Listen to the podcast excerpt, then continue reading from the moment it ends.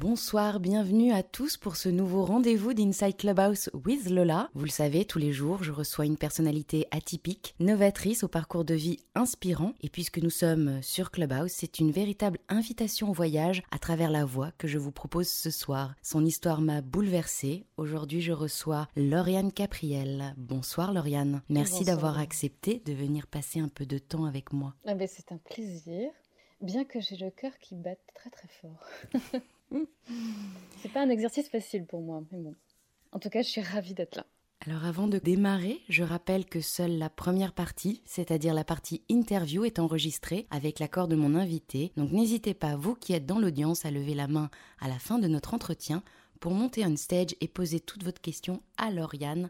Lauriane, remontons ensemble la frise du temps, si tu le veux bien. Tu vois le jour un 11 novembre à Paris. Cette date n'est pas anodine puisque pour rappel, il s'agit de la signature de l'armistice de 1918 qui met fin à la Grande Guerre. Et comme beaucoup de personnes nées un jour historique, dès ta plus tendre enfance, cette date a un véritable impact sur ta vie. Oui, c'est vrai. Euh, alors souvent, quand on me parle de, cette date, on va toujours l'associer à la guerre en me disant, oh là là, mais euh, qu'est-ce que ça fait d'être né euh, avec euh, voilà, toute, cette symbolique de guerre, alors que moi je l'ai toujours vu avec la symbolique de la paix, l'armistice. Et euh, c'est quelque chose qui m'a toujours euh, voilà, tenu plus ou moins à cœur. En tout cas, c'est un peu en, toile de fond, comme ça, cette idée de ouais, d'avoir, d'avoir une notion de, de paix, de, d'apaisement, de, d'être un peu médiatrice. C'est un petit peu ce qui va se jouer dans le reste de ma vie d'ailleurs, maintenant que je le dis. Tu grandis à deux pas de la rue Cognac-Jet dans le 7e arrondissement de Paris, berceau de la télévision française. Ce n'est pas un hasard puisque ton papa, Jacques Capriélian, est un grand reporter de guerre, connu entre autres pour avoir co-réalisé au début des années 80 l'un des tout premiers documentaires chocs sur la prostitution enfantine à Manille qui s'intitulait Les trottoirs de Manille. Alors pour ce temps que les moins de 20 ans ne peuvent pas connaître, est-ce que tu veux bien nous présenter ton papa? Oui, alors mon, mon, père... Euh, euh, il va avoir plusieurs vies, euh, déjà donc d'origine arménienne. Euh, donc lui, il est né en France, mais ses, parents vont arriver avec la quatrième vague du génocide arménien en France et va arriver à, Lyon. et suite à de multiples péripéties, il va être, il va retourner. il va retourner en Arménie parce qu'en fait, mon grand-père était un espion turc. Et donc, du coup, euh, il était obligé de retourner en Arménie. Et voilà. Puis les choses vont assez mal se passer puisque euh, mon grand-père va être euh, arrêté et fusillé par l'armée rouge. Et mon père va, faire plusieurs années de, camps de, camp de concentration soviétiques. Et quand il va revenir en France, il va avoir ça. Il, il, sait gérer les situations de crise, on va dire ça comme ça.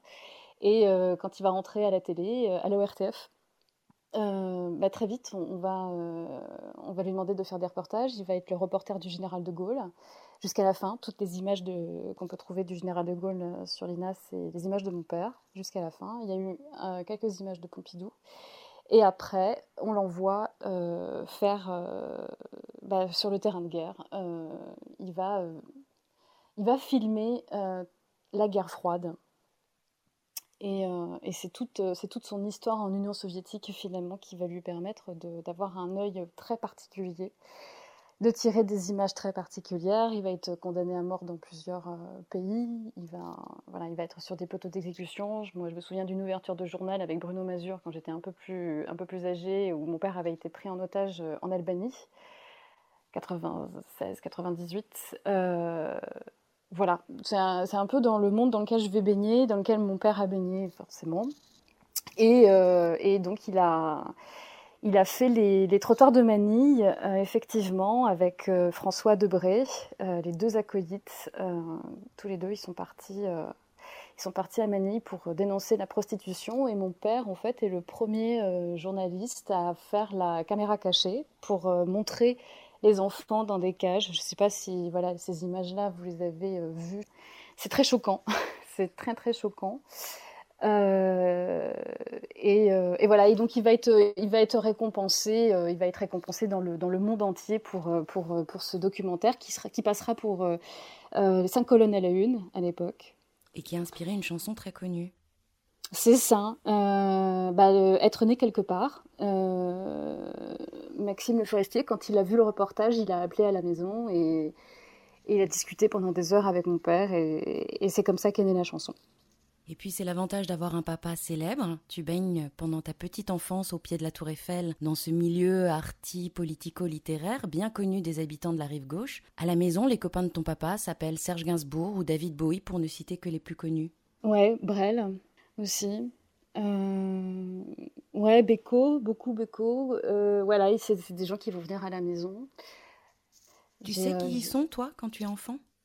Alors non, moi, euh, ce que je vois, c'est surtout un monsieur avec... Euh, je me souviens par exemple d'un monsieur qui avait euh, les cheveux un petit peu jusqu'au ouais, enfin, jusqu'à jusqu'aux épaules, avec une moustache, qui vient à la maison avec une guitare et un sachet de bonbons. Et en fait, c'est Christophe qui va m'offrir ma première guitare. Mais moi, je vais, je vais m'attarder sur les bonbons, bien sûr. J'avais 7, 7 ou 8 ans. Gainsbourg va venir à la maison. je me souviens très très bien de, de la fois où, où il va venir avec du retard, il va appeler à la maison en disant qu'il va avoir 10 minutes de retard, 5-10 minutes de retard. Et je me souviens de ma mère euh, qui était en train de préparer l'apéro, euh, qui était complètement dingue en disant mais c'est pas possible, Gainsbourg euh, qui, se, présente en disant je vais avoir du retard. Et il est arrivé effectivement avec 10 minutes de retard. Et ils étaient en train de préparer un reportage avec mon père. Et mon père me demande d'aller jouer dans ma chambre, parce que j'étais dans le salon quand Gainsbourg va arriver. Et, Gainsbourg lui dit non, non, je, voudrais qu'elle reste. Et je, je, vais l'imiter, en fait, dans ses tocs. Je vais, je vais, je vais, euh, faire, euh, voilà, je vais l'imiter quand il prend une clope, quand il se marre. Et il me voit du coin de l'œil. Et voilà. Moi, je sais pas. Moi, je, je, je sais juste que j'ai un mec à la maison qui est assis sur mon canapé, tu vois. C'est mon canapé. mais, euh, mais je vais prendre conscience de tout ça, évidemment, euh, beaucoup, beaucoup, beaucoup plus tard. Mais ce sont des, euh, ce sont des, des images et, des, et une ambiance qui, forcément, me, restent. Mm. Et alors que tu évolues dans ce cocon artistique, étonnamment, tu ne découvres le cinéma que vers 15-16 ans.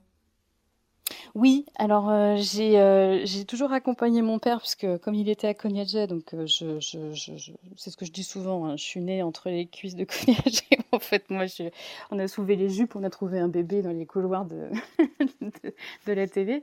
Et, donc je, suis souvent mon père sur le, terrain, sur les clips, parce qu'à l'époque de, de, de et Marie-Laure Legris, il y avait en fin de journal, il y avait des il y avait tout l'aspect très culturel.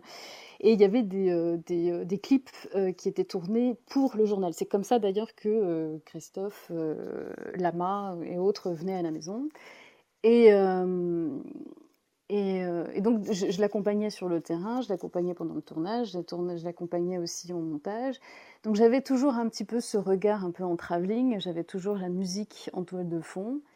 Mais c'est effectivement, oui, quand j'étais au lycée, que j'arrête pas de parler de, films, de films, de films, et puis on, me dit qu'il y, a un concours qui existe qui s'appelle le, concours du jury jeune du Festival de Cannes. Et, c'est là que je commence un peu à me, pencher là-dessus et je, commence à, regarder tous les films pour pouvoir faire un, pour pouvoir faire mon propre petit film en fait. Tu deviens adulte très tôt, devenant en quelque sorte la maman de substitution de ton petit frère. En effet, comme souvent, derrière les paillettes, derrière le rideau des convenances, dans le huis clos familial, c'est un spectacle d'une violence inouïe qui se joue. Oui. Oui. Euh, oui, oui. Euh, bah oui. Je sais pas par où commencer, évidemment. Euh, Ouais, euh, bah oui, des, des, ce que moi, ce que j'ai, ce que j'ai appelé pendant très longtemps de la sévérité, en fait, c'était de la maltraitance. Et ça se traduit comment? Bah, c'était surtout, euh, c'était surtout des crises. Ça pouvait. Enfin, mon père avait aussi une grande passion pour les armes, hein, donc il y avait quand même un 38 sur la table qui était souvent là. Mais euh, non, bah c'est surtout, c'est surtout des tensions. J'ai la, la, la, sensation qu'on est qu'il faut raser les murs parce que le moindre bruit peut, créer, euh, tu sais, une guerre en fait, une guerre à la maison, une sorte de, de, bombe à retardement. Tu marches en fait sur un terrain miné et tu sais pas quand le pied va tomber sur le truc qui va exploser en pleine gueule en fait. afin d'aider les personnes qui nous écoutent à mieux comprendre et peut-être euh, même à pouvoir signaler un tel agissement s'ils en sont témoins. La maltraitance physique, on peut malheureusement assez facilement la visualiser. La maltraitance psychologique, infantile, comment elle se mesure? À quel moment on peut la qualifier en tant que telle? Moi, c'était très tard parce que euh, euh, c'est en, en, allant voir une thérapeute. Alors c'est vraiment tout con, hein. c'est que j'étais, en train de, me rendre compte que j'étais pas avec le, bon bonhomme, mais ça se passait bien, hein, mais je, culpabilisais vachement. Donc du coup je suis allée voir une psy en, me disant elle va m'ouvrir les yeux, elle va me dire mais non, t'es, es avec un mec bien. Et c'est là que, je parlais beaucoup justement de, sévérité. Je disais que mes parents étaient très sévères et c'est là que la, thérapeute dit bon on va se calmer cinq minutes. Euh, ça, c'est à, ce niveau-là, c'est plus être sévère, c'est, de la maltraitance. C'est quand euh, les personnes dans qui tu fais le plus confiance commencent à jouer dans ta tête et, euh, euh, te met dans des postures euh, et, enfin voilà te met constamment en doute. En fait, je pense qu'un parent il n'y a pas de bons parents, mais en tout cas, un parent doit apporter à l'enfant l'affirmation de soi, l'amour de soi, la confiance en soi, l'estime de soi. Et quand tu as tes propres parents qui commencent à jouer et voilà, c'est pas. Après, comment on le mesure, je ne sais pas. Comment on le voit, j'en sais rien. Je pense qu'on a, tous, euh, on a tous nos blessures, on a tous nos fêlures. Euh, mais euh, effectivement, ça. Il y, a toujours. Tu as l'impression d'être un peu toujours sur le fil, jusqu'à ce qu'à un moment donné, tu, te, tu, tu, fasses le travail pour, pour faire en sorte que ça aille bien. À la même époque, l'école, c'est pas vraiment ton truc. Tu es, je cite, un zombie. Tu es dyslexique. Mm. à tel point que tu mettras tout au long de ta scolarité un stratagème euh, au point qui m'a épaté en préparant cette interview. oui, j'ai appris le dictionnaire par cœur, c'est ça Oui. bah oui, mais ça rentrait pas. Donc, euh, c'est, les, les, les, i, les et, euh, les... ça rentrait pas. Et c'était très embêtant parce que j'avais déjà très tôt un amour pour les mots et je n'arrivais pas à les écrire. Donc euh, j'ai fini par, euh, euh, apprendre par cœur mes, mes, cours à l'école. Et puis, et puis comme bah, la langue finissait par voilà, j'avais très, très, très à cœur de pouvoir bien parler et, de, et, de, et surtout que ça, ne que ça ne puisse pas s'entendre que je sois dyslexique. Donc, apprendre par cœur, oui, donc j'ai commencé à apprendre par cœur le dictionnaire. Puis l'année de tes 7 ans, il se passe ça.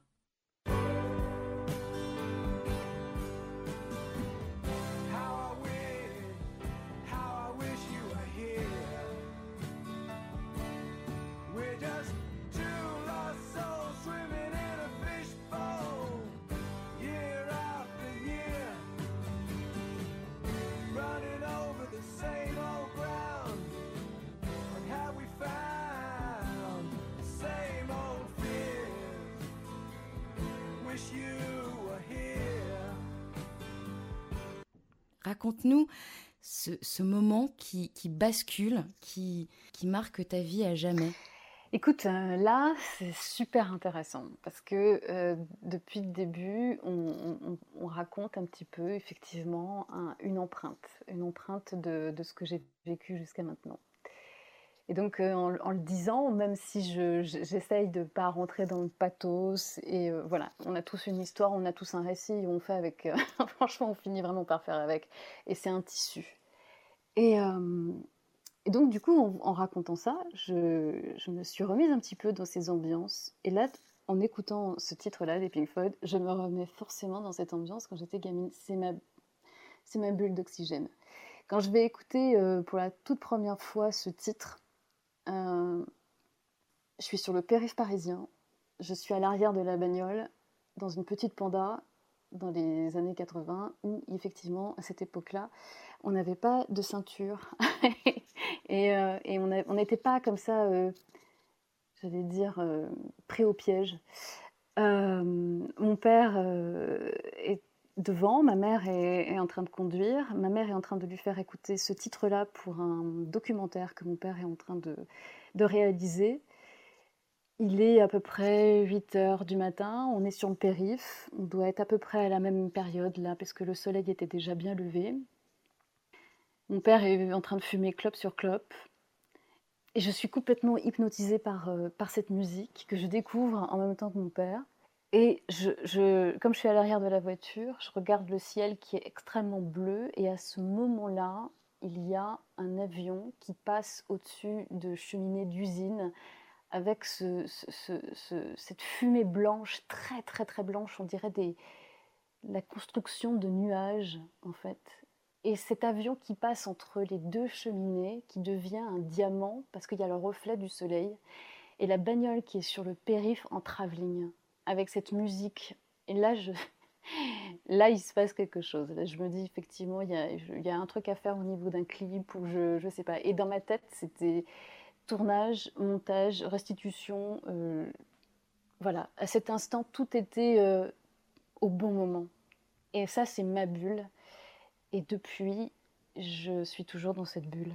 À l'âge où l'on commence à réfléchir à son orientation, tu hésites euh, entre la réalisation, mm. l'astronomie ou l'écriture. Et c'est mm. le concours du prix de la jeunesse du Festival de Cannes, à qui tu envoies un court métrage sur une, une VHS, ça aussi euh, c'est une autre époque, qui va en quelque sorte écrire la suite des événements. C'est ça.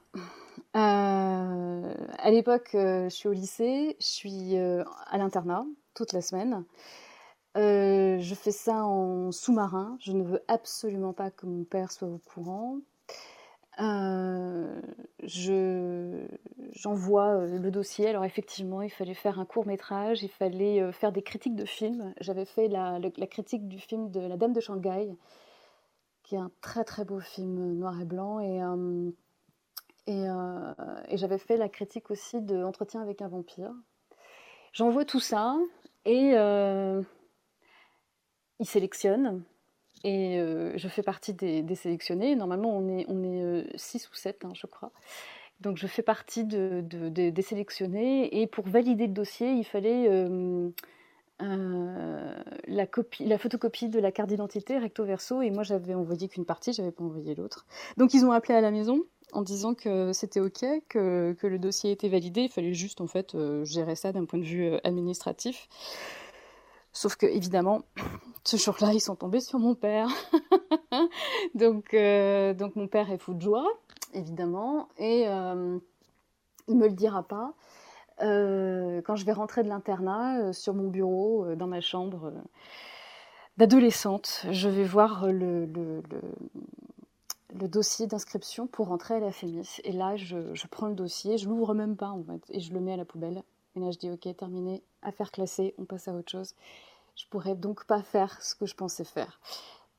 Parce que à partir du moment où euh, mon père avait mis son nez dedans, eh bien, je, savais que je pouvais pas, j'aurais pas été libre de ma propre sensibilité et, et, il aurait vécu à travers moi ce qu'il n'a pas pu vivre. Enfin bon, bref, je, je dis, je vais pas m'emmerder avec tout ça, donc je, j'arrête et je, je, m'oriente vers euh, l'histoire de l'art et la politique. Voilà, comme ça au moins c'est fait. au moins tu n'es pas dans l'univers de ton papa. Et puis à la fin des années 90, un événement qui révolutionne la science et change le cours du monde va également changer le cours de ta vie. C'est une brebis et elle s'appelle Dolly. C'est ça, c'est ça. Euh, eh bien, à l'époque, euh, j'ai le, le, papa de ma meilleure amie qui est à l'hôpital et qui attend une greffe euh, des deux poumons suite à une euh, très très grosse maladie. Euh, c'est là qu'on découvre en fait que bah, pour sauver des gens, il faut que d'autres meurent. Et à l'époque, moi ce qui m'avait vraiment choqué, c'est que l'hôpital attendait qu'un motard se tue pour récupérer les poumons en fait. Et je me suis dit, mais c'est pas possible. Au même moment, on avait l'histoire du clonage. Et, et en plus, enfin moi je me disais, du haut de mes 18-19 ans, pourquoi, euh, pourquoi est-ce que euh, le, comment dire, le, enfin, pourquoi est-ce qu'on peut pas cloner en fait quelque chose d'humain pour pouvoir le remettre dans la vie humaine? Enfin, Pour moi, il y avait quelque chose qui était, qui était pas clair et puis en plus, il y avait moins de rejets possibles. Enfin, donc, euh, à partir de là, je commence à enquêter et je, fais, je fais effectivement ma petite enquête pendant six mois.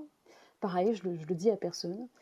Euh, je, vais, euh, je, vais, euh, je vais aux ambassades, je vais au ministère, je vais à l'Élysée, je, veux des, je veux des réponses, je veux savoir d'un point de vue légal, je veux des réponses.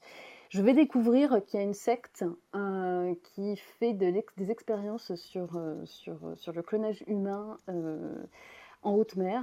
Et je comprends en fait les enjeux et effectivement qu'en haute mer on ne peut pas toucher. Enfin, il y a tout un, tout un, une stratégie politique juridique. Et donc je mets mon nez dedans. Et puis au bout de 6-7 mois euh, j'ai donc j'ai un, un, dossier j'ai une enquête. Et je, je l'envoie euh, je l'envoie à France 2 et je l'envoie au service politique euh, France 2 et bah, j'ai le directeur du service politique qui va m'appeler pour un rendez-vous et puis on va discuter. Il va voir que j'ai absolument aucune expérience, mais que, que j'ai une manière d'aborder les choses et puis que surtout j'ai la niaque. Et puis il va me dire bah, Je t'attends demain à 8h.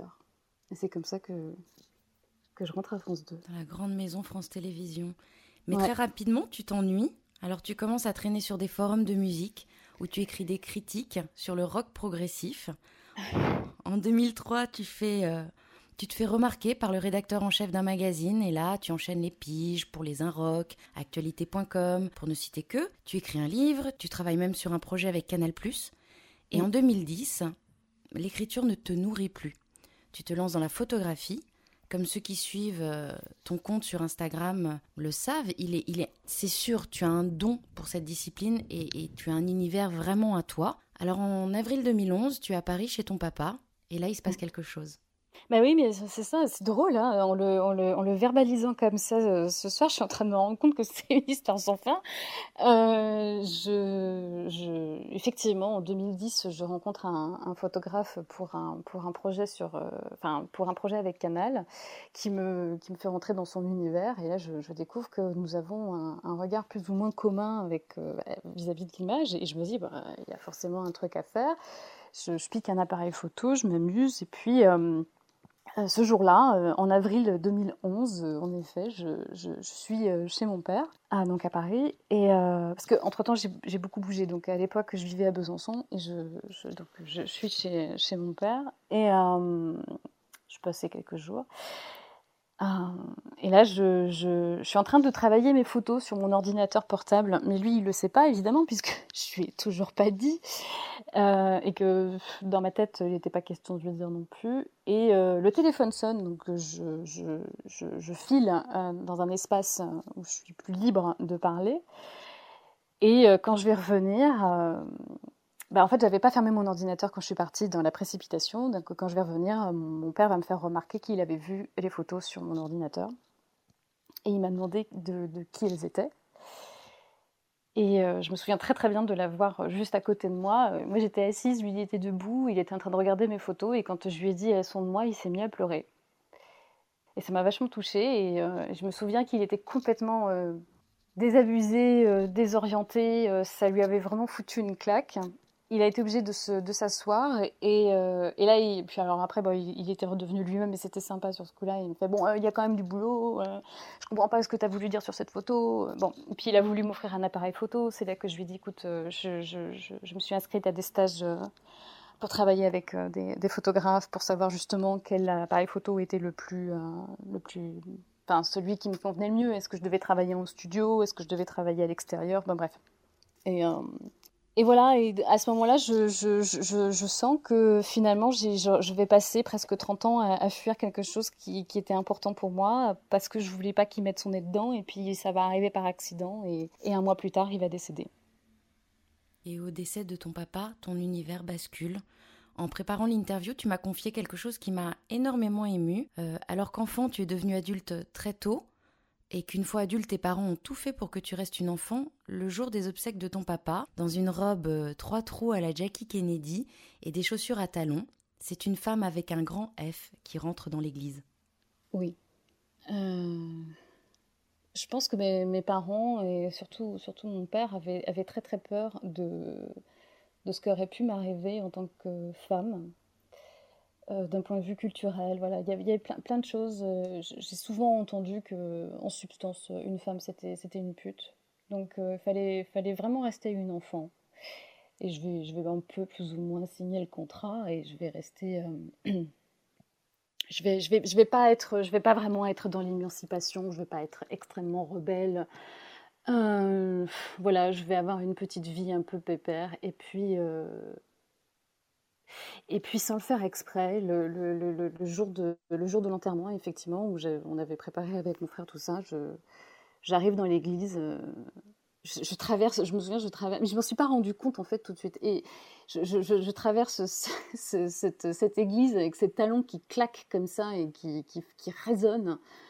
Euh, et par contre, là où je prends conscience de ce qui est en train de se jouer, c'est quand je, monte sur l'estrade pour rendre un dernier hommage à mon père qu'il y a son cercueil qui est juste là, euh, scellé. Donc il, a, il, est, il est à mes pieds, quelque part. Et je me souviens qu'à chaque fois, mais à chaque fois qu'il y avait quelque chose, il fallait toujours qu'il revienne sur les petites chaussures blanches. Tu sais, les, les, petites chaussures blanches des, enfants qui sont jamais usées parce que de toute façon, l'enfant est toujours dans sa poussette.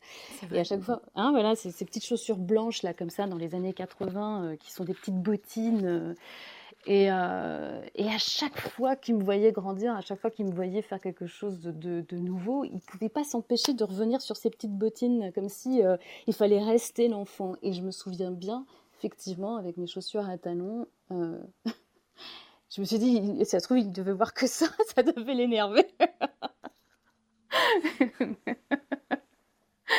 et non, voilà, effectivement, puis, puis il y a eu le, le, moment où, bah, pour la première fois, je prends la parole parce que, mine de rien, euh, c'était un c'était un personnage. Enfin, je veux dire, il, a, il avait quand même la, la, carrure d'un Lino Ventura et, d'un Gabin, et, puis il avait quand même un petit côté très Gainsbourg. Donc, euh, donc trouver sa place avec quelqu'un d'aussi euh, rayonnant comme ça, c'était pas simple. Et, et, tu lui rends hommage voilà. devant un parterre de personnalités que tout le monde connaît, puisque c'est toutes les personnalités des médias. C'est ça. C'est ça. Ils sont tous venus pour, pour dire un, dernier, euh, un, dernier au revoir. Mm. Et puis je t'ai posé la question lors de nos échanges précédents cette interview. On sent bien cette admiration qui est quasiment euh, de l'ordre du culte euh, que tu portes à ton papa. Pourtant, tu en parlais plus tôt, c'est un père pas forcément euh, un papa gâteau, pas forcément ultra tendre. Est-ce qu'on peut parler à ce moment-là de syndrome de Stockholm? Je, je, saurais pas te dire. Je, tout est très compliqué dans la tête d'un enfant. Je, déjà, je, pense que quand on, quand on, déjà, enfin, même adulte, euh, quand on subit une certaine maltraitance, euh, beaucoup comprennent pas. Enfin, je veux dire, il y a des femmes qui sont battues et qui restent avec, avec leur mec. Et, euh, et, encore, quand c'est, quand c'est, quand c'est des coups euh, physiques, quand c'est des quand il y a de la maltraitance psychologique, encore une fois, c'est beaucoup plus vicieux, c'est beaucoup plus pervers et on ne s'en rend pas forcément compte. et les gens autour comprennent pas. est-ce qu'on peut parler de de ce syndrome, je, je, je, sais pas. Est-ce que j'ai appris à aimer mes bourreaux? Je pense pas que ça soit fait peut-être dans ce. C'est peut-être pas la grille de lecture. C'est que par essence, je n'avais confiance que en deux êtres humains qui auraient dû prendre soin d'un petit être fragile. Et ça s'est pas vraiment passé comme ça. Ce que je dis souvent, je, crois que c'est plutôt ça en fait l'histoire. le véritable récit, c'est un bébé est arrivé au monde et il devait y avoir une rencontre. Et il n'y a pas eu de cette rencontre. Voilà, on s'est loupé en fait. On s'est loupé. Après le décès de ton papa, tu vis une véritable descente aux enfers. Tu as envie de nous en parler? Euh, J'ai envie de dire, bon allez, maintenant que... Maintenant qu'on est... Lancé, allez, on va enlever le haut maintenant Euh, non, j'aurais fait un strictise peut-être plus, plus sexy, je pense, dans d'autres circonstances. Euh, oui, oui, non, non, bah, descente aux enfers, effectivement. Euh, bah, il y, a le, y a le choc, il y, a, le choc. voilà, ouais, c'est psychologiquement compliqué de, reprendre, de reprendre, de reprendre la barre parce que, bah, finalement, je, comprends que tout ce que j'ai essayé de... En fait, je crois que toute l'énergie que j'ai mis euh, pendant 30 ans, puisque j'avais, c'était il y a 10 ans, hein, donc euh, j'avais 32, 30, 33 ans, euh, quand, quand, quand toute cette première partie de vie, c'est même pas une fuite, c'est comment essayer de raser au mieux les murs. Quoi. Et puis, il y a un il y a un grand chêne d'une forêt qui s'effondre, et là j'ai la lumière qui arrive en fait. Il y a deux jeunes pousses derrière, et il y a la lumière qui tape, il y a le soleil qui tape, et qui, de toute façon, qu'on le veuille ou non, il y a une,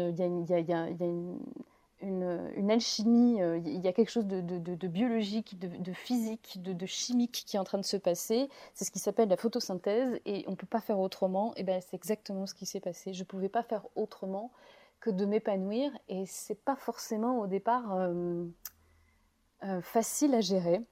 Donc effectivement, euh, bah, j'arrive pas à trouver du boulot, donc euh, j'arrive pas à payer mon loyer, donc je me retrouve, bah, je me retrouve dans une sacrée merde quoi.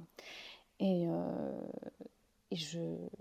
et c'est comme ça que je suis obligée de quitter Paris et, que je me retrouve là où je suis, dans cette ville où je suis en ce moment.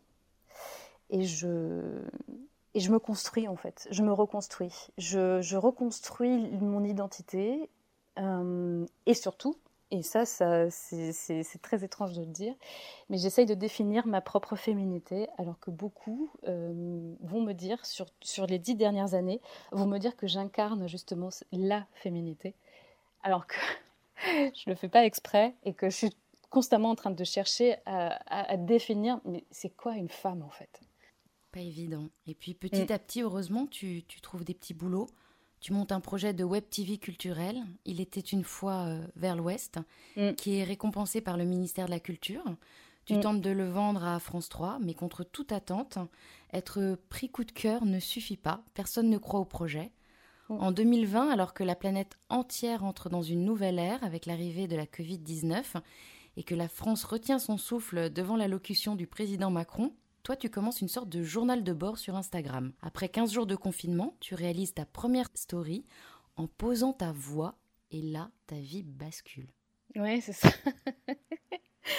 oui, oui, c'est-à-dire que quand, quand on commence à rentrer dans le, au premier, tout, le tout premier confinement, euh, j'ai l'impression de respirer enfin. J'ai l'impression que je suis plus sous pression. J'ai l'impression que j'ai plus rien à prouver à personne. J'ai l'impression qu'il y a, y, a, y a, tout qui est en train de. Toute mon armure qui, qui, qui, n'a plus lieu d'être, en fait, bah, se, désintègre complètement. Et, euh, et là, je prends le risque de, de me dévoiler un peu plus. Et puis, alors, par contre, je joue beaucoup sur le vrai, le faux. Euh, ça, j'aime ça parce que je pars du principe que déjà, ma, ma, vie, euh, c'est presque un récit, c'est presque un roman. J'ai l'impression d'être l'héroïne d'un roman et, et qu'elle m'appartient pas, en fait. Enfin, je, finis, plus je vieillis, plus, plus je me dis, je m'en fous. Euh, et, euh, et, donc voilà, et donc c'est euh, en partant de ça que j'ai commencé à, à, tenir un journal de bord. Tu parles du confinement, tu parles de ton quotidien c'est ça, exactement. Je parle de ce que je vois, de ce que j'entends, de, de, de, de, ce qui me révolte. De, alors, alors là, pour le coup, je, je crois que j'ai résumé en, euh, pendant le premier confinement, dans ce journal de bord, j'ai résumé tout ce que, que j'ai aimé la politique, euh, la psychologie, la musique euh, et puis l'absurde. je ne pouvais pas m'empêcher de regarder l'absurde et de pointer du doigt. Mais vous, voyez quand même que ça part complètement en cacahuète ou, ou personne ne le voit? Et, et puis un peu de poésie. Et donc, du coup, effectivement, je fais une story où je, raconte l'histoire des rayons du soleil qui sont en train de se coucher sur un coussin. Et donc, je le filme puisque c'est en train de se jouer et je pose ma voix. Et euh, beaucoup, de, beaucoup de personnes, je vais recevoir énormément de messages en me disant que j'ai une voix, que j'ai euh, des mots, que j'ai des choses à raconter et que ce serait bien qu'au lieu de que j'écrive simplement, que je puisse aussi raconter ce que j'écris. Donc, je vais m'amuser à faire ça un peu sur euh, IGTV c'est un peu bancal, c'est un peu. Bref. Et euh, donc, euh, ça, c'était, euh, c'était ouais, au mois de avril, mai. Et puis, et puis au, mois de, au mois de juin, j'ai une boîte de prod qui commence à me contacter. puis j'en ai deux, et puis j'en ai trois. Et puis. Puis j'ai des, des agences de com aussi qui, qui, font appel à moi. Et puis donc depuis, depuis le mois de juin, juillet, je, rentre des contrats de, de, de, voix off pour, euh, pour des films. J'ai fait deux films. Des documentaires? Oui, des documentaires historiques. Donc finalement, la boucle est bouclée puisque tu retrouves aussi l'univers de ton papa en quelque sorte. Complètement, ouais. Ouais, mais si tu veux, euh, j'ai plus l'impression d'être tributaire euh, de, de, de, de cette histoire. J'ai plus l'impression d'être la marionnette de ce qui aurait dû être. Euh, d'ailleurs, c'est toujours une question que je me pose entre ce qui a été et ce qui aurait dû être. De toute façon, il y a des choses qui sont écrites. Elles sont écrites pour propulser, pour pour apprendre, pour expérimenter. Euh, surtout, je pense, pour se révéler. Je ne crois pas que la vie est là pour nous forger, ou en tout cas, les habitudes font qu'on nous, on nous polie le corps, on nous polie la tête hein, pour qu'effectivement, on nous forge à rentrer dans le fourreau et à faire ce qu'on attend de nous. Mais je crois que la vie, en général, elle nous révèle. Donc, elle n'a fait que sortir ce qu'il y avait peut-être en moi de bien ou de mal, peu importe, mais en tout cas, c'était là. Et, euh, et c'est comme ça que naît euh, l'aventure du podcast? Exactement. Exactement. Euh, et, en plus, je m'y sens, je sens bien, c'est-à-dire que pendant longtemps, il y, a cette idée de ça ça n'a pas de sens. Euh, j'ai toujours voulu être réalisatrice et puis je l'ai pas fait. Et, on peut mettre sur le compte de effectivement, j'avais pas les épaules pour pour rentrer en bataille euh, avec mon père, avec le monde. Puis les femmes réalisatrices, euh, dans les dans les années 90, c'était pas c'était pas si courant. Je, je, me sentais pas, je me sentais, je me sentais pas du tout. Je me sentais pas à rentrer dans une bataille euh, et, et, et, j'avais pas les épaules. Et puis j'avais pas envie d'avoir ce type d'épaule. Et, euh, et, je pense que tout s'est greffé aussi pour que l'histoire se raconte comme ça. Et euh, aujourd'hui, la manière dont je, je regarde les, les, films, la manière dont j'ai envie d'écrire, la manière dont je pose des scénarios, la manière dont je fais mes podcasts, j'ai envie de dire que c'est euh, c'est ma propre réalisation, c'est comme ça que j'ai envie de réaliser et du coup c'est moi, c'est plus personne d'autre. J'ai baigné dans un univers qui m'a permis de, m'y intéresser. Euh, mon frère, euh, il en a absolument rien à foutre, lui il est ingénieur, il, s'en fout complètement de tout ça. Et, et, du coup je me dis, bon bah c'est que il y avait un terreau, il y avait un terrain fertile en fait. Pendant très longtemps j'ai cru que j'avais, comme j'avais le sang de mes parents, j'étais obligée de faire ce qui était attendu. Et puis, bah maintenant, je me rends compte que je peux transformer les choses comme je l'entends, et, euh, surtout d'être la plus fidèle à ce qui me fait vibrer, à ce qui me rend vivante, à ce qui me donne envie de, de vivre. Lorsque mm. tu crées, euh, tu penses à ce que ton papa aurait pu te dire? Plus maintenant. Plus maintenant. Avant, pendant, avant, oui, oui, quand je faisais de la photo, euh, quand j'écrivais, qu'est-ce que j'allais dire, qu'est-ce que, qu'est-ce que j'allais euh, poser, qu'est-ce que j'allais euh, publiquement, qu'est-ce qui allait être dit, comment il faut pas écorner l'image, comment il faut, enfin, et à un moment donné, tu te dis non mais j'existe, j'existe, c'est, c'est ma vérité, je l'ai vécu comme ça, et si je, si je veux aussi ne plus en être tributaire, à un moment donné, j'ai le droit aussi de le poser sur la table. Donc euh, aujourd'hui, euh, non, je, là, si je, quand je vais penser à lui, je, je, me dis euh, que, qu'est-ce qu'on pourrait partager dans, dans, les moments qu'on, qu'on, partageait quand on était complices. Hein. Nous, on pouvait se coucher jusqu'à.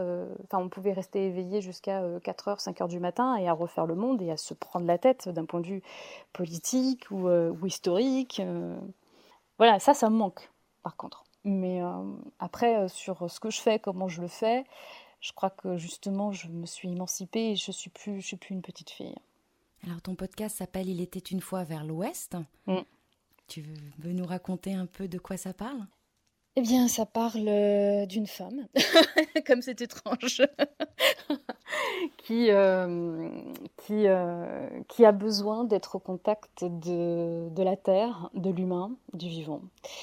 Euh, ayant euh, grandi justement dans cette, dans cette euh, vie un peu strates et paillettes, enfin voilà, toute, toute, toute, cette ambiance un peu hypocrite aussi, où il fallait toujours montrer le, le, bon profil.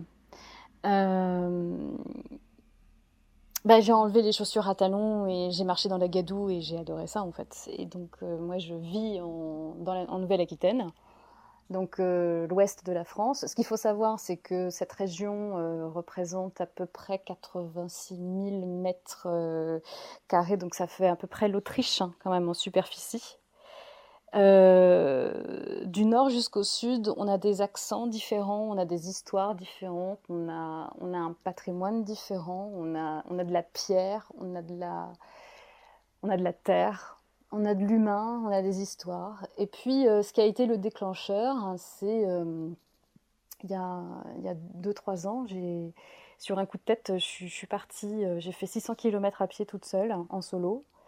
Et, j'ai adoré, euh, j'ai adoré traverser les villages. J'ai adoré euh, euh, me faire engueuler par une petite vieille parce que j'avais pas mis mon chapeau à cause du soleil et qui me disait que j'étais complètement fada de, de, de, partir comme ça toute seule sans prévenir personne et qui pourrait m'arriver n'importe quoi, qui veut absolument m'offrir un, un thé glacé. Alors, ce qui était drôle, parce que elle voulait, elle me dit, je vais, je vais vous offrir une, une limonade, et en fait, c'était un citron euh, pressée et elle me disait avec de l'abadois on, dirait on dirait de la limonade j'ai adoré et, tu sais tu le T'as as cette scène où tu arrives comme ça dans le village et tu as, as, sa maison qui est ouverte, on est en plein été, et puis tu as, les volets qui sont un peu fermés, c'est un peu, voilà, il y a un peu d'ombre, il y a un peu de fraîcheur.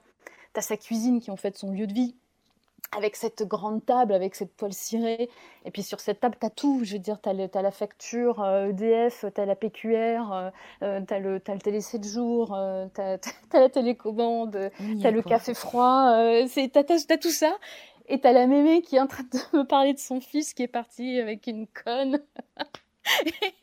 et qui me fait la morale parce que je suis barrée, parce que je suis toute seule euh, avec mon sac à dos et, euh, et que j'ai pas prévu euh, où dormir et que c'est de la conscience la plus totale.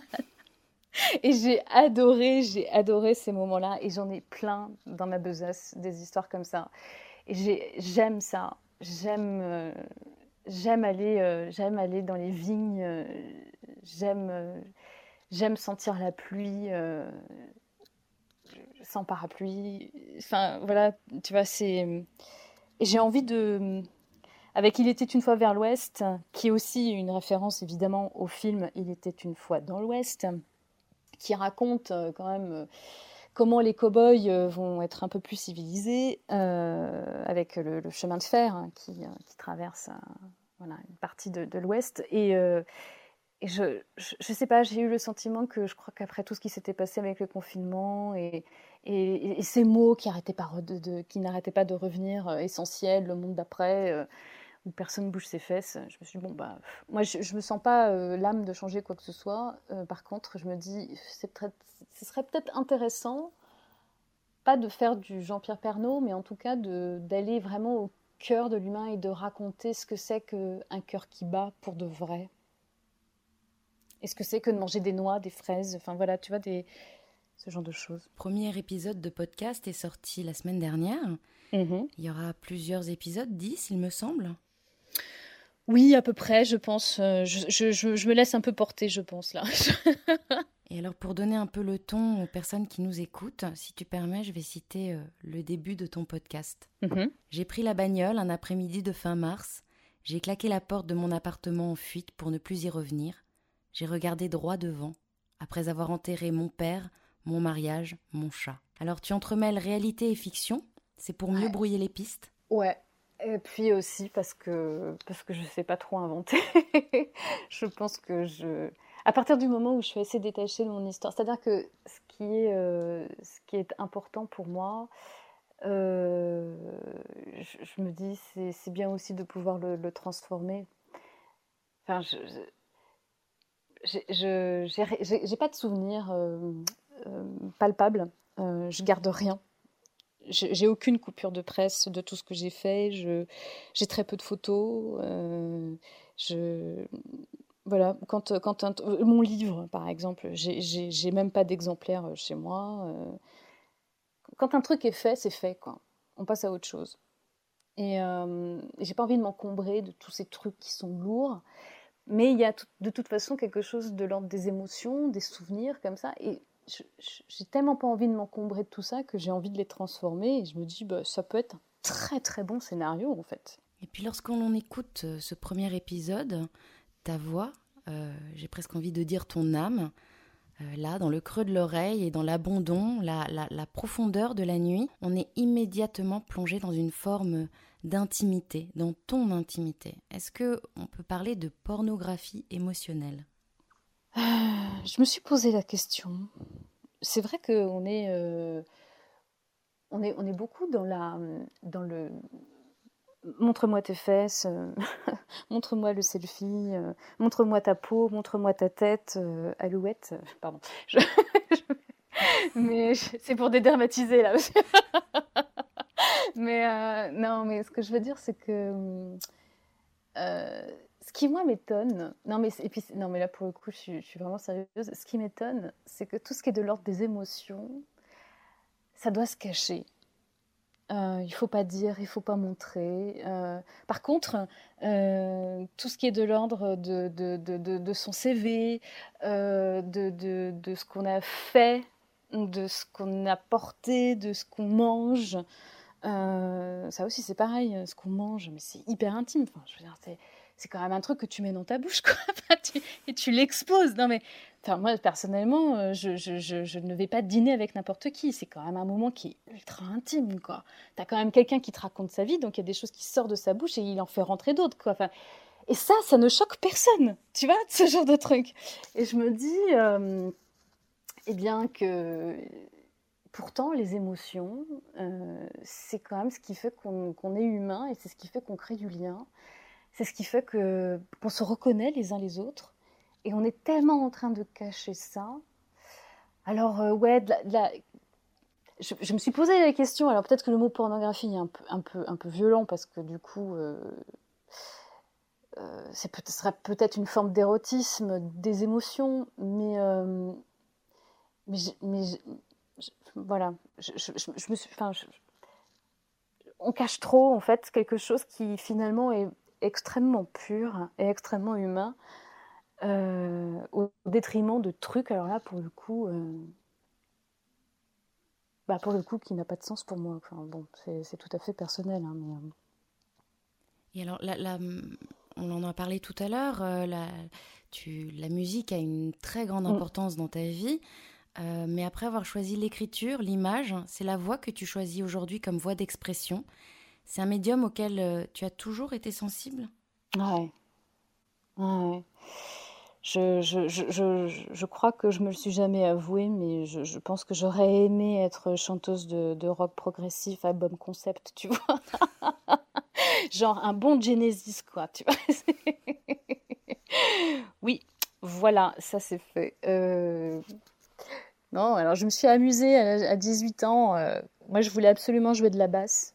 Euh, et je piquais la guitare de mon frère euh, sa chambre pour jouer de la basse avec les, cordes qui, sont assez, euh, assez graves, jusqu'à ce que mon frère s'en rende compte, me dénonce auprès de mon père. mon père qui me dit pour ton anniversaire, tu auras une basse. Le jour l'anniversaire arrive, je vois effectivement quelque chose qui pourrait ressembler étrangement à des courbes d'une basse. Et euh, quand j'ouvre l'écran, c'est une guitare sèche. Je me dis, mais qu'est-ce qui s'est passé? C'est quoi la blague? Ou le moment où le, voilà, le message n'est pas passé et par contre, ce qui est intéressant, c'est que quand on fait des soirées 18, euh, 18 euh, ans, 19 ans, 20 ans, et qu'on se fait les, feux de camp, les soirées entre potes, quand tu es quand même une nana qui arrive avec la guitare et qui commence à jouer euh, du Nirvana et autres, ça aide à, avoir des petits, des petits copains. Et donc, du coup, euh, peut-être éventuellement commencer à chanter. Et puis finalement, je n'ai pas osé aller jusque-là. Euh, j'ai pas, pas osé poser ma voix. Et euh, là, j'ai l'impression que c'est, ça que j'aime faire. Ce côté un petit peu Mélodie Nelson, en fait. Hein, ce côté pas tout à fait chanté, pas tout à fait parlé. C'est, ça, c'est ce vers quoi j'ai envie de tendre c'est pas forcément ce que je suis en train de le faire avec le podcast parce que je crois que j'ai pas le courage, mais c'est ce vraiment vers quoi j'ai envie de tendre. On parlait des, autres, euh, des autres voies qu'on aurait pu prendre. Finalement, euh, Gainsbourg ne serait pas mort aussitôt. Il t'aurait peut-être fait chanter. C'est possible. Et euh, est-ce que c'est compliqué de gérer cette voix source de tant de fantasmes aussi, pour toi qui as si longtemps refusé d'être femme, ou du moins qui a eu du mal à se trouver entre, en tant que femme Oui. Oui, oui, oui, oui. Alors, euh, j'ai des stratégies. Par exemple, là, ce soir, euh, je suis, je suis, je suis beaucoup dans les aigus. Parce que, parce que j'ai un peu le souffle. euh, Enfin, j'évite. euh, je- parce que sinon, je serais beaucoup plus lente, je serais beaucoup plus posée. Ou sinon, je me livrerais moins, en fait. Je pense que je livre beaucoup plus par le souffle et par la voix que par le mot. Et euh, je me cache, en fait, par le, par l'expression. Et donc, j'ai, là, j'ai une voix qui est un peu plus aiguë. Euh, J'essaye d'avoir un débit pour, pour que ça puisse quand même être intéressant, parce que sinon ça va devenir un peu soporifique. Euh, mais oui, quand je parle vraiment avec, avec, avec mon empreinte, vraiment avec, avec... Alors là, du coup, je suis dans une voix qui est beaucoup plus basse, qui est beaucoup plus sensuelle, qui est beaucoup plus lente, avec beaucoup plus de souffle, parce que en fait, ce qui se passe, euh, c'est que je, je, mes cordes vocales ne sont pas musclées. Et ça, je vais l'apprendre euh, il n'y a pas longtemps. Euh, donc, parler me fatigue énormément, puisque j'ai pas de muscles. Moi, à chaque fois que je vais me mettre à parler, euh, c'est comme si j'étais en train de gravir une montagne. hein. Donc, euh, ça me demande énormément d'énergie. De plus, hein, ce que je vais apprendre, c'est que mes cordes vocales ne se ferment pas. Donc, j'ai de l'air constamment, constamment, constamment, que j'essaye de freiner dans mon parler avec, la, avec, la, avec les dents, au lieu de le faire avec les cordes vocales comme 90% des gens. Donc, euh, avec une voix qui en plus est, grave, j'ai une voix beaucoup plus grave que, que, que, que, que certaines femmes, et donc euh, forcément, là, on rentre quand même dans quelque chose de très, euh, de très sensuel et de très suave. Et malheureusement, ça peut me poser quelques problèmes. Et ce podcast, c'est une véritable renaissance. Et puis tu t'affranchis en quelque sorte de ton histoire. Tout au long de ça. cette interview, on constate à quel point cette, cette relation complexe à ton papa a influencé ta vie. Euh, tour à tour, euh, tu, tu es attiré et euh, tu rejettes dans ton parcours professionnel tout ce que représentait ton papa, tout en cherchant son, a- son attention, sa bénédiction, en rejetant ce qui pouvait être trop proche de lui. Aujourd'hui, tu es bien la fille de ton père, mais en choisissant Capriel comme nom Mm. de scène, c'est Mm. Lauriane enfin qui prend toute sa dimension. Mm. Oui, oui, tout à fait. Euh, oui, oui, tout à fait. Euh, mon, père à la télé, on l'appelait Capri. Et, euh, et du coup, quand, moi j'ai quand j'ai fait ma première expo de, de, photos, on, m'avait demandé mon nom et, je, je voulais absolument pas mettre mon, nom de famille, mon vrai nom de famille.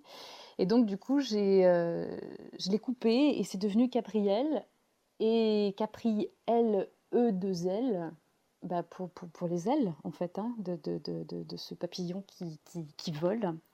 Et euh, pas de E à la fin euh, pour pas qu'il y ait un, un ancrage euh, au port. Vraiment que je puisse filer quoi. Voler. Et puis en même temps ça faisait Capri L de L de déjà L de E de LE de L quoi. C'est une fille. Et puis L de, de mon prénom Lauriane C'est ce que j'allais te dire, c'est que finalement, il Mm. n'y a pas le E parce que c'est une moitié de femme? Non, c'est, euh, c'est, je pense que je veux pas s- je veux pas être genrée en fait. Je crois que je, je, je, je veux, ça me, ça me gonfle en fait tout ça. Tu sais, c'est auteur, pareil. Je mets un E, je mets pas un E. Et ben c'est pareil avec Capriel. Par contre, je, je voulais pas qu'il y ait une boucle de fin. Je, je voulais pas qu'il y ait quelque chose, tu sais, comme comme une encre qui qui qui qui te qui te Ouais, qui t'empêche de voler. Je, je voulais pas de boulet en fait. Je voulais pas ce- cette petite boucle là de de, de, de, de, rien du tout. Donc voilà. Et puis aujourd'hui, il y a plein de jolis projets qui se dessinent. Tu rééduques ton cœur également. Si tu avais été dans l'audience ce soir et que tu avais écouté cette interview, tu en penserais quoi de cette femme? Oh bah dis donc. non, je te, je te la refais. Oh bah dis donc. bah dis donc. Qu'est-ce qui, qu'est-ce qui lui prend? Bah alors? Voilà, je me dirais, euh, je me dirais que elle- il y a, il y a peut-être, un- il y a peut-être aussi, ouais, du, du, du courage et puis. euh, Énormément puis, de euh, courage. Ce soir, tu as été plutôt sur le ton de la plaisanterie, mais moi qui ai préparé l'interview avec toi euh, auparavant, je sais à quel point euh, j'ai été émue en t'écoutant. Mais euh, j'accepte totalement que ce soir tu aies joué la carte de l'humour. Lauriane, nous sommes arrivés à la fin de notre entretien. Alors avant de permettre aux personnes qui nous ont écoutés de nous rejoindre on stage, je vais... Non, je ne vais pas le faire parce que je vais fondre en larmes. Arrête Non, je vais également me livrer un petit peu, même si je ne le fais pas souvent. J'avais néanmoins envie de te dire des petites choses. Euh, ceux qui me connaissent savent à quel point euh, l'interview est, véritablement mon terrain de prédilection. Et ce soir, je crois que j'ai réalisé euh, l'interview la plus difficile que j'ai jamais faite. Parce que c'est vraiment difficile d'interviewer quelqu'un que l'on connaît et que, bah, que l'on aime. Et, une vraie amie donc, euh, je te remercie vraiment de m'avoir fait entièrement confiance, de m'avoir livré euh, des choses vraiment euh, très intimes et, très difficiles ce soir. c'est vraiment merci du fond du cœur. C'est moi, Lola, qui te, qui te remercie pour, bah voilà, pour avoir fait en sorte d'avoir un bel écrin. Et effectivement, oui, je voulais, je voulais pas rentrer dans le pathos et, euh, et, dire que j'avais pas envie de me définir à travers une histoire que je crois que nous autres, les êtres humains, nous sommes bien plus que ça. Et euh, merci de m'avoir euh, permis de d'avoir parlé de ça pour la première fois, avec un, un flux comme ça, grâce à toi, et, et puis de pouvoir tourner une page aussi. Merci beaucoup, Lola. Merci Lauriane. Merci à tous d'avoir été présents. Vous trouverez le lien vers le podcast de Lauriane dans sa bio. N'hésitez pas à suivre les personnes on stage et autour de vous. La richesse, l'essence même de Clubhouse, c'est l'échange et la collaboration. Vous pouvez retrouver le replay de l'interview d'aujourd'hui grâce au lien qui se trouve dans ma bio ou dans le descriptif du club. Quant à nous, on se retrouve demain à 20h15 je recevrai Nordine Fayek. Il aurait pu être un gangster, il a préféré animer les soirées de la jet set. Aujourd'hui, il consacre sa vie aux plus démunis. Bonne soirée à tous